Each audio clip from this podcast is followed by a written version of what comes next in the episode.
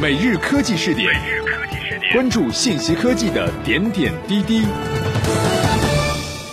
以腾讯微视、新浪秒拍为代表的短视频应用已出现将近一年时间，但谁也没能搅动一池春水。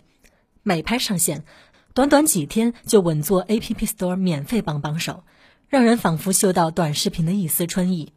但种种迹象表明，美拍的出现很难改变目前短视频的格局，很可能虚火一把后又恢复沉寂。微博的下一个时代是什么？互联网大牛告诉我们，会有短视频。随着四 G 的普及，图片、文字都将式微，短视频将崛起。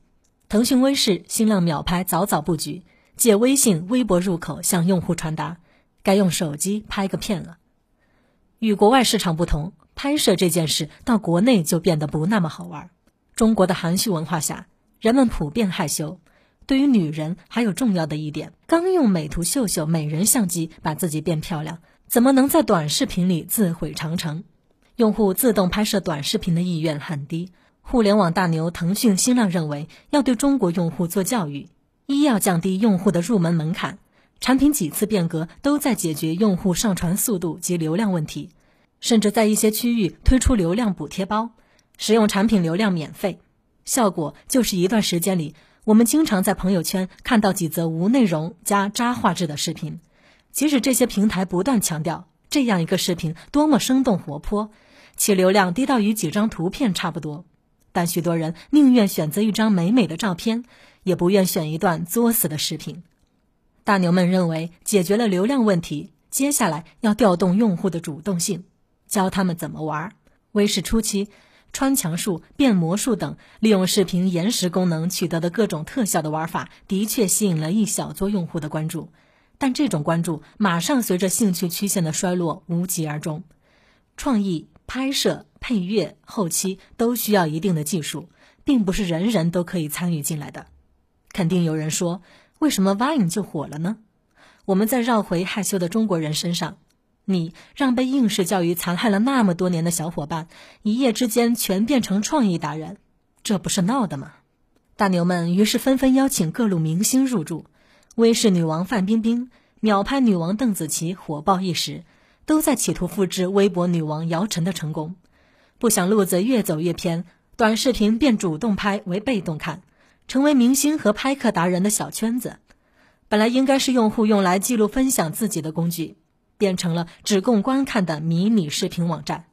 微视改版后主推的概念是，在微视你可以是观众，在微视你可以是导演，将观看有趣的视频提到了第一位置。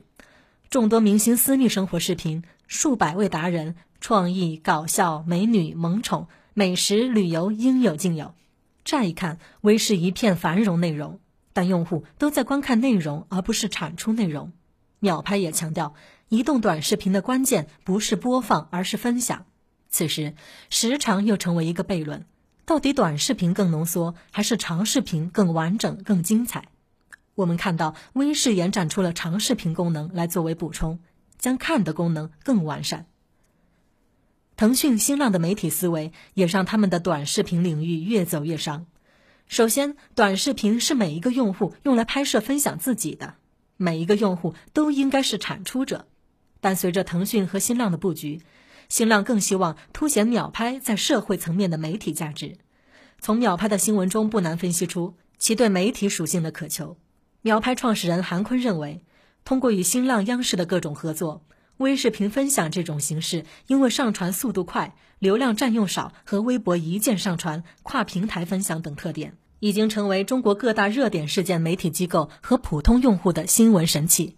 另外，秒拍近期也将加大投入，用来鼓励和培养更多的拍客达人，并通过发展拍摄视频的人来聚集看视频的人。